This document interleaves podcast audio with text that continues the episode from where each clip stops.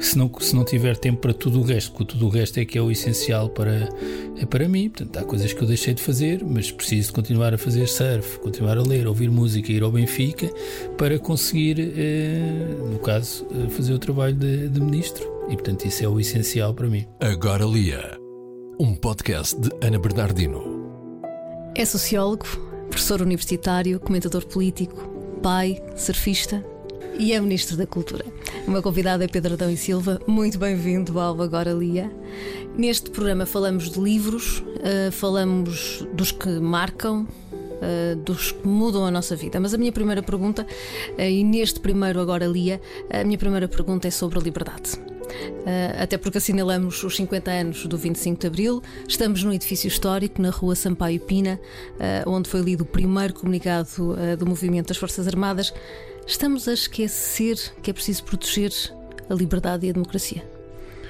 Não, não sei se, se, se, a questão é, é, esquecer. Eu acho que há também uma espécie de maturidade um, e, e, uma distância também temporal uh, daquilo que é a experiência de não ter uh, liberdade.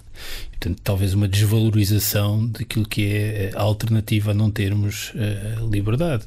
E não, não, quero ser muito pessimista em relação a isso, porque uh, acho que por vezes esquecemos uh, ou, ou, confundimos uma ideia de perder a liberdade, porque acho que isso não, não está em causa, com as consequências de aceitarmos tudo, mesmo aquilo que em última análise acaba por diminuir a liberdade individual de, de, de, alguns. Acho que é, é, mais, é mais isso do que propriamente uma ideia de, de perda de, liberdade. Acho que as pessoas se sentem absolutamente livres e nem vejo que, que, que exista disponibilidade para para não se, cada um não se sentir livre. Porventura, o, o, que, o risco que corremos é, é muito mais um risco de eh, perda de valores que são muito importantes, tão importantes uh, como, como a liberdade, o respeito pelo uhum. outro, a dignidade humana, um, ehm, a igualdade, um, ehm, eh, a não discriminação. Não, não é tanto o tema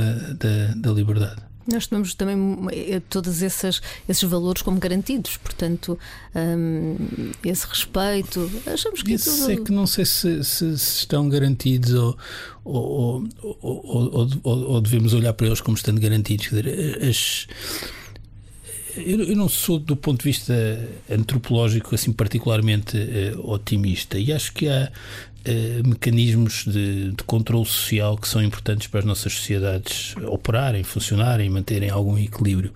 Um deles é a vergonha. A vergonha é um mecanismo de controle social muito importante. Uhum. Uh, e, e a vergonha é aquilo que limita uh, que algumas posições sejam expressas no espaço público, etc. E acho que se perdeu a vergonha acho que se perdeu vergonha em relação a muitas matérias, por exemplo, o racismo. Uhum. Acho que aí sim se deram passos uh, para trás.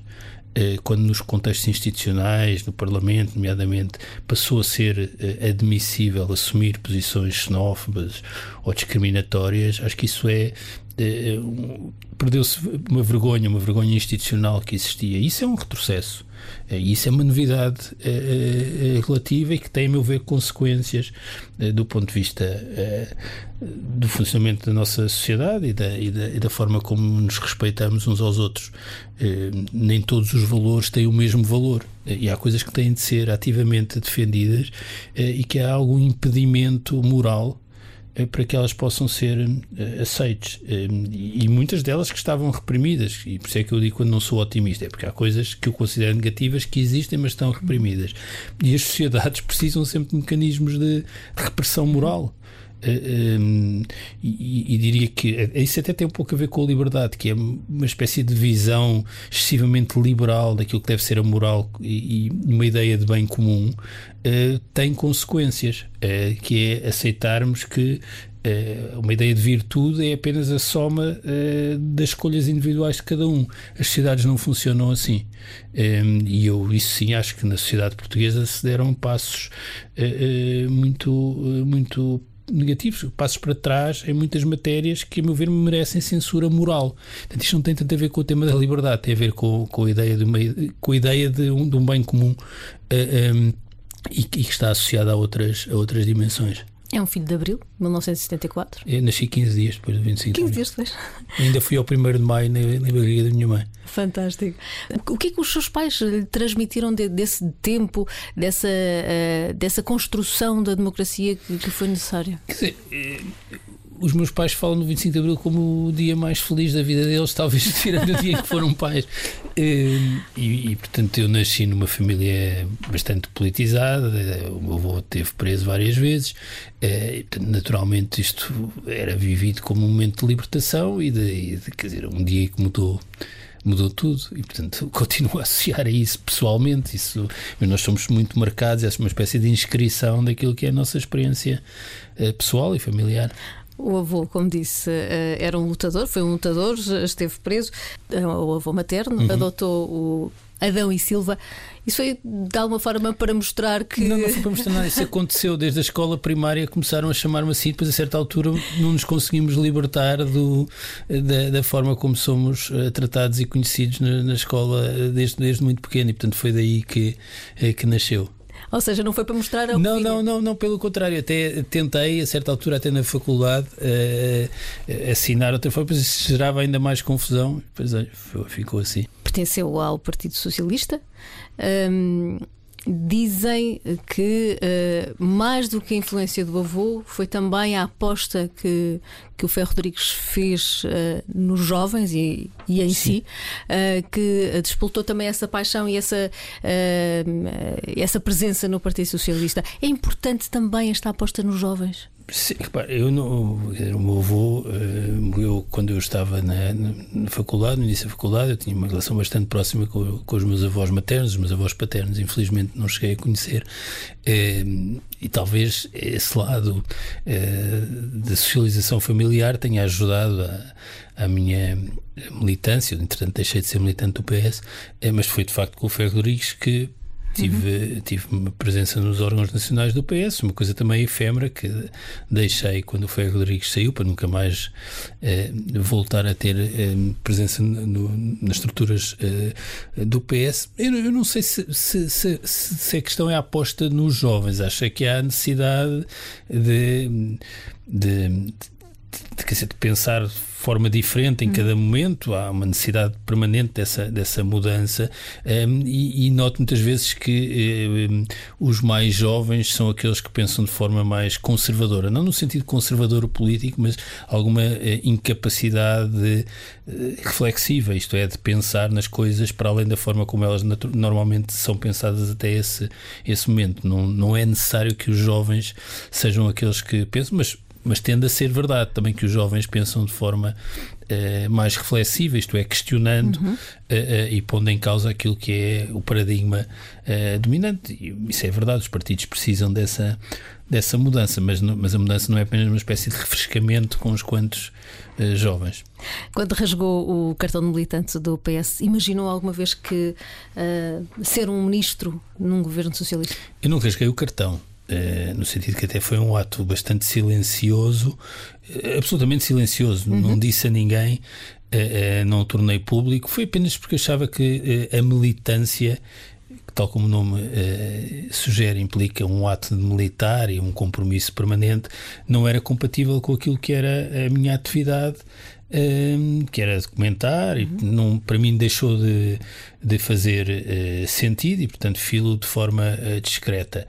É, é, só, só o torneio público, aliás, quando o Dr. Rio é, resolveu fazer uns ataques absolutamente populistas e descabelados àquilo que a um convite que eu tinha respondido de, de, ser responsável pelas comemorações de 50 anos do 25 de Abril, e foi nesse quadro que, perante o populismo desbragado do Dr. Rio, resolvi dizer que já nem sequer era militante uh, do Partido Socialista para o informar dessa grande, dar-lhe essa grande novidade, uh, tendo em conta que ele estava muito preocupado com a minha remuneração e etc. Um, ehm, e, e um, acho muita graça porque o Dr. Rio gosta muito de dizer que é o político antipopulista, é na verdade um grande Exato. populista. Um, ehm, mas ehm, eu, eu, quanto ao tema de, de, ser membro do governo, era uma, uma questão que eu tinha fechado. Uh, não, não, não, não, estava no meu horizonte. Uh, pensei que já nem sequer se ia uh, colocar de novo, e foram circunstâncias muito excepcionais que me levaram um, a aceitar quando o António Costa de novo me convidou há dois anos. Tenho muita curiosidade. Como é que se reage a um telefonema desses? Não, é que não foi um telefonema, eh, foi um, uma conversa eh, longa que eu não sabia que era esse o propósito, e ao contrário do que acontece muitas vezes quando é um telefonema e se tem 24 horas para responder, tive tempo para pensar e durante o tempo tive para pensar, mudei a minha opinião. E disse que sim, não está arrependido? Nada arrependido. Um cargo de ministro ocupa naturalmente muito tempo. Tem tempo ainda para tudo o resto? Para os filhos, para o surf, para para escrever? Bom, depende do que é o tudo o resto, não é? é, é eu, eu, achei uma experiência mesmo muito, muito interessante, de, enorme aprendizagem, é, muito mobilizadora. É, gostei, não tenho, é, tenho muita frustração das coisas terem terminado é, como, como terminar, portanto, foi em condições excepcionais que, que aceitei com um horizonte de tempo que, que não era este que acabou por se concretizar, o que me impediu de levar até ao fim um conjunto de objetivos que, que tinha. E, e, pronto, é um capítulo encerrado. tudo o resto, eu, depende do que é o tudo o resto. Eu continuei a ir sempre aos Jogos do Benfica eh, para o estádio, para o meu lugar, eh, continuo a ler muito como sempre li, continuo a ouvir muita música como sempre eh, ouvi, continuo a fazer surf. Eh, eh, há coisas que tenho mais dificuldade em, em, em conciliar, mas apesar de tudo eh, eu também há, há, há, outra coisa que eu sei eu não sou capaz de fazer uh, o que faço profissionalmente em cada momento se não, se não tiver tempo para tudo o resto, porque tudo o resto é que é o essencial para, é para mim. Portanto, há coisas que eu deixei de fazer, mas preciso continuar a fazer surf, continuar a ler, ouvir música, ir ao Benfica para conseguir, uh, no caso, uh, fazer o trabalho de, de ministro. E portanto isso é o essencial para mim. Uh, abriu aí um, um leque de, de, perguntas, não é? De, uh, Benfica é, é um clube que dá cabo do coração. Eh, eh, dito assim, não é verdade, porque o Benfica essencialmente ganha, não é? Portanto, mas é até o final. E, e, e portanto, é não dá cabo do, do, coração. Mas eu só sofro, ou seja, eu só sofro. O Benfica acaba de ser campeão nacional e eu já estou a sofrer com, com o descalabro que vai ser a próxima época. Portanto, eu não tenho aquela coisa, ao Benfica dá muitas alegrias, não. A mim só me dá ansiedade e sofrimento, mas sou incapaz de, de gerir uh, e de evitar essa, essa ansiedade e esse, e esse sofrimento. Sou assim assim desde que me conheço. Uh, não, não consigo não sofrer com, com o Benfica e, e pronto. É uma coisa que, eh, que eu tenho a certeza que não me afastarei, ou seja, não deixará de ser uma presença eh, constante no, no, no meu espírito. Eh, sou mesmo do Benfica, não, não sou da seleção nacional. Os políticos vão dizer, ah, é clube de seleção. Isso, isso, olha, isso é tudo mentira, porque ninguém que gosta de futebol eh, pode dizer que é da seleção nacional. As pessoas primeiro são dos clubes. Quem gosta menos de futebol, ou assim assim, é que às vezes é da seleção. Quem gosta de futebol é do clube, do bairro. Portanto, eu sou do Benfica desde que conheço e é, é uma coisa que, que tenho a certeza que nunca haverá nenhum tipo de desfiliação afetiva. E quais são as expectativas para este campeonato? Só pode melhorar. é o que lhe posso dizer, lá está. Aqui até sou um pouco otimista, porque tem sido tão mau o futebol do Benfica esta época, tendo em conta a qualidade individual, que só pode mesmo melhorar. Em relação à música, diz que não é músico, mas não, é sou, paz. Sou um desastre. não. não. sou desafinado, eh, não, não consigo fazer um ditado melódico, tudo, eh, sou um desastre mesmo. Mas é um apaixonado pela música. Completamente. Aqui uh... neste estúdio onde estamos, uh, estava a dizer isso há pouco, neste estúdio onde estamos a gravar, foi onde gravei o meu primeiro programa uh, de música que foi no antigo Rádio Clube que funcionava aqui. Qual é a playlist perfeita? Isso é muito difícil porque eu estou sempre. Isso também é uma coisa muito infantil. Infantil e também infantil no sentido em que faço desde muito. há muito tempo, primeiro nas, em cassetes, que até gravava da rádio, ia gravando as músicas da rádio. Sempre. As playlists tendem a ter um tema, não é? No sentido em que, e portanto, não há uma, uma playlist que exista eh, para, para lá do contexto em que é feita e do, do motivo da, da playlist o, o, o Ryuichi Sakamoto, que fazia muitas playlists, eu faço imensas playlists, sempre fiz imensas playlists, e, e quando fiz programas de música na rádio, na verdade também eram eh, eh, playlists. E, e, o Ryuichi Sakamoto fez uma coisa para mim notável, eh, que é fez uma playlist para o próprio funeral. é que depois os, o filho tornou, tornou pública, está no Spotify, aliás, que é uma ideia. Talvez essa seja a playlist perfeita, aquela que cada um faz para o seu próprio funeral. E quando lê também tem a companhia da música? Ou cada... Tá, sim, sim, não, estou sempre, sempre a ouvir música. Estou sempre a ouvir música quando estou a trabalhar e quando estou a ler. A única coisa é que tem de ser música não cantada, isto é, tem de ser só uh, instrumental. Fez rádio, uh, Rádio Clube, como já foi aqui referido, neste, neste preciso uh, estúdio, que agora está remodelado, está um bocadinho mais bonito. dizem que quando se faz rádio, a paixão fica para sempre também tem esse bicho. É verdade, é. Eu, eu já pronto, trabalhei em várias televisões, eh, trabalhei no Rádio Clube aqui eh, e na, na, TSF muitos anos mesmo, eh, escrevi nos jornais, eh, todos, todos os meios. Se eu tivesse de escolher um meio, é mesmo, é mesmo a, a rádio. Porque eh, há um lado de maior intimidade, não é? Mas também há um lado de alguma atenção e de, e de foco. Eh, quando se está na televisão, as pessoas dizem, ah, gostei muito de ver na televisão, tinhas uma gravata muito bonita. Uh, ou uh, vi o teu artigo no Expresso e depois me surpreendeu, mas o que é que dizem? As pessoas não, não, não, sabem bem, porque ou se esqueceram, ou transleram, ou, ou saltaram os parágrafos. Ah, a rádio tende a implicar uma atenção uh, e uma concentração apenas na daquilo que está, que está a, ser, a ser dito. Isso faz diferença para quem ouve, eh, mas também julgo que faz diferença para quem está na rádio, porque quando nós estamos aqui a conversar, estamos apenas concentrados naquilo que estamos a dizer. Eh, eu estou, aliás, encostado na televisão e nunca poderia estar a falar eh, assim. E isso ajuda também. A nossa atenção de quem fala e de quem ouve é apenas na, na palavra. Uh, a palavra Além que... é mais espontâneo, não é? Exatamente. Enquanto um texto escrito, uh, uh, nós escrevemos, revemos, alteramos, editamos. a rádio. Dizemos um disparate e fica para a vida. Tendo assim, é um bocado temos o erro guia-nos, não é? Também, que é uma coisa, é uma coisa que, oi, que eu gosto muito na música, não é? Que é talvez também uma das características distintivas do jazz, que é uma música que eu gosto muito, é que o, o erro é uma coisa que também ela virtuosa porque leva-nos por outro uh, caminho. A rádio às vezes também é isso. E a rádio é sem dúvida uma paixão, isso aí.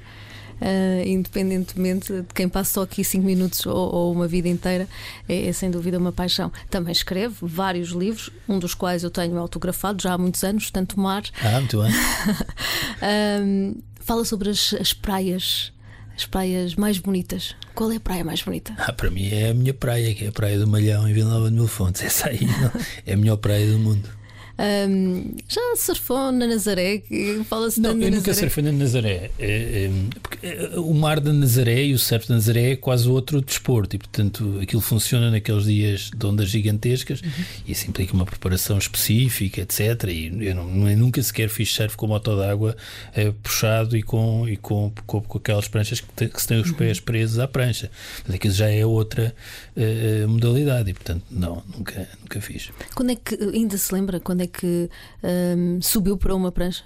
Pela primeira vez? Ah, sim, sim, lembro-me. Uh, lembro-me, lembro-me que os amigos com quem comecei a, a surfar.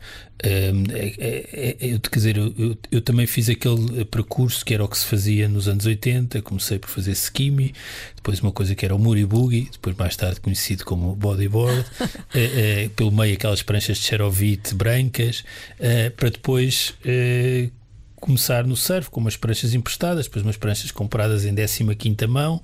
Eh, quando eu passei para o surf, deveria ter 13, 14 anos por aí. Eh, e foi entre a Costa da Caparica e exatamente a Praia do Malhão em Mil Fontes que comecei a, a surfar. Já lá vão demasiados anos, 35 por aí. Os anos são meros números. Não, não são, não são. Já transmitiu essa paixão aos filhos? Sim, os meus filhos surfam, quer a minha filha, quer o meu filho eh, surfa. É uma espécie de terapia? Uh, não sei se é uma terapia, porque isso uh, é como é algo que fazemos para compensar. Não, aquilo tem um valor em si, é uma, é, uma, experiência única, não é? De, de todos os pontos de vista, quer dizer, do ponto de vista eh, da imersão, não é? Do contexto, da praia, do mar, eh, de, do ir e do voltar, de todo esse, esse lado, eh, mas também tem, um, tem uma coisa da suspensão do tempo. Acho que a experiência de, de percorrer uma onda, e isso, há uma coisa muito boa no surf, é que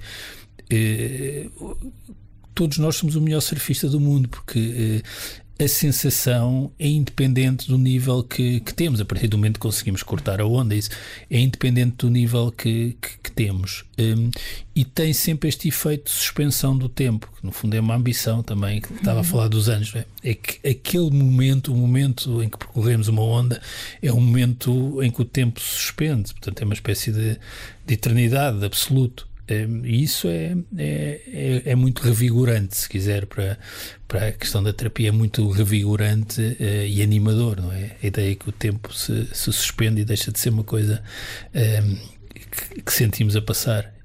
No Tanto Mar, uh, o objetivo era partilhar também um bocadinho das suas paixões? O Tanto Mar foi o melhor emprego, emprego trabalho, vá, trabalho, trabalho que, que, que, eu tive, porque aquilo foi uma proposta para a revista do, do Expresso, já bem, há 14 anos, não sei precisar, um, é 13 anos. Um, e, e, que eu e o João Catarino, que, que é ilustrador e fazia uh, as ilustrações durante a viagem, nós decidimos, bom, vamos fazer para a Revista do Expresso durante o verão, durante 10 edições da Revista do Expresso, uma viagem pelas praias de Portugal com dois ou três princípios, que era nunca sairmos da costa, isto é, uhum. íamos percorrendo a estrada sempre mais próxima da, da costa, muitas vezes trilhos, dormíamos na, na praia, numa carrinha ponto forma que é do João Catarino, um, e comíamos sempre peixe, uh, e assim fomos deste caminho até uh, Vila Real, Uh, e divertimos-nos, fizemos surf. Uh, eu escrevia e escrevia durante a viagem uh, e o João ilustrava. e depois, além de ter saído na revista do Expresso, como tínhamos mais texto e mais ilustrações, ainda fizemos um livro. Fomos pagos por isto, ainda fomos apoiados pela Quicksilver. Portanto, foi só coisas positivas. Realmente um emprego de sonho. Um, ah, este é um programa de livros. Qual é aquele uh, que ainda um, que o marcou e que ainda se lembra? Aquele, aquele, aquele primeiro livro que quase que mudou a vida? É, isso são coisas. É, essa, são duas perguntas diferentes. Porque é, uma coisa é o livro em que eu uh, percebi. Ora, aqui está uma coisa que eu quero ser leitor. É, que é mesmo uma coisa que eu quero ser. Não, o que é que gosta de fazer? Uma das coisas que eu gosto de fazer é ser leitor, ou seja, uma coisa totalmente passiva. É, é, se pudesse escolher a profissão leitor, não no sentido académico é, do, do leitor, mas no sentido de estar a ler. É, é, eu, eu fizeram-me essa pergunta outro dia e, estranhamente a resposta surgiu-me na sequência da pergunta, porque eu nunca tinha pensado na resposta a essa pergunta, mas a descoberta da leitura como um prazer extraordinário veio com um livro que foi O Coração do Edmundo Damicis. E eu nunca tinha pensado nisso e agora já não tenho dúvidas nenhumas que foi ali que eu me descobri como, como, como leitor. Uh, livros que marcaram, uh, que marcaram a minha vida. Não sou capaz de, Acho que há várias coisas que marcaram a minha vida, no sentido em que tiveram que, me revela, quer dizer, que tiveram um efeito de revelação, porque o uhum. marcar é isso, não é?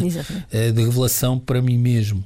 Uh, certamente a descoberta do Fernando Pessoa, tenho a certeza, isso aí na adolescência, a partir dos 15, 16 anos, uh, uh, sei exatamente quais foram os livros, primeiro uma antologia que o meu pai tinha, e as várias coisas que fui lendo depois, e também os várias pessoas, os que me marcaram mais, o Alberto Queiro e também o Bernardo Soares, foram muito importantes. Como foi muito importante, também já disse isto outro dia, o, o Viver o Passado em Brideshead teve um efeito de outra revelação um pouco mais tarde, eh, durante a faculdade, eh, um, talvez aquilo que seja o meu romance português preferido, eh, que também é o romance único desse escritor, que é Os Sinais de Fogo do Jorge de Sena. Uhum. E portanto tem também a ver com o momento em que nós estamos, não é? Eu tinha 19 anos, quando li, 20 anos, quando li Os Sinais de Fogo. Depois, um pouco mais tarde, quando fui viver para a Itália, a descoberta de Natália Ginsburg eh, e o léxico eh, familiar também foi um livro eh, eh muito importante eh, para, para, para mim.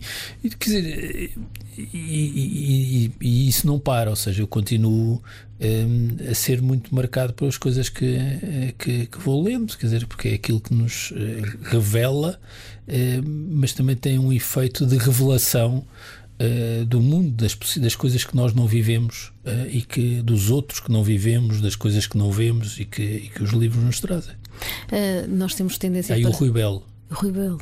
Fantástico. O Rui Belo é. Não me perdoaria a mim mesmo se não falasse do, do, do Rui Belo. Há quem diga que a leitura nos ocupa muito tempo e que nós ficamos muito absortos na, naquilo que estamos a ler. Eh, reclamam consigo de estar, de estar a ler? E... Ah, devem, sim. Se calhar até reclamam menos e pensam mais. Sim, porque eu, sim, sim. Já uh, escreveu um livro?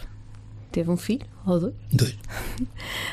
um, plantou uma árvore, toda a gente já, já plantou. Várias, é mais do que uma. É ministro. O que é que falta fazer? Há tanta coisa. Não, não, é, ler mais, ouvir mais música, passear mais, é, é, andar mais na praia, coisas assim.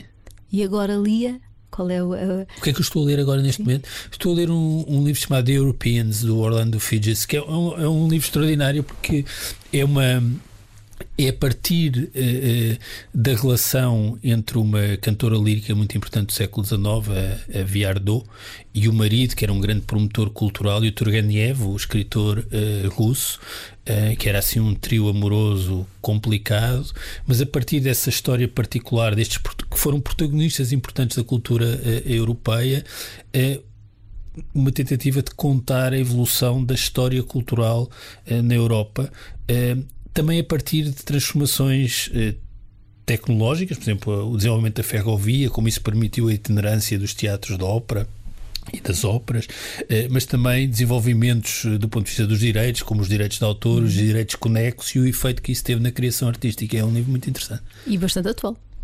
É, é também é relativamente recente o livro. Pedro Adão e Silva, muito obrigada. Muito obrigado. Agora Lia um podcast de Ana Bernardino.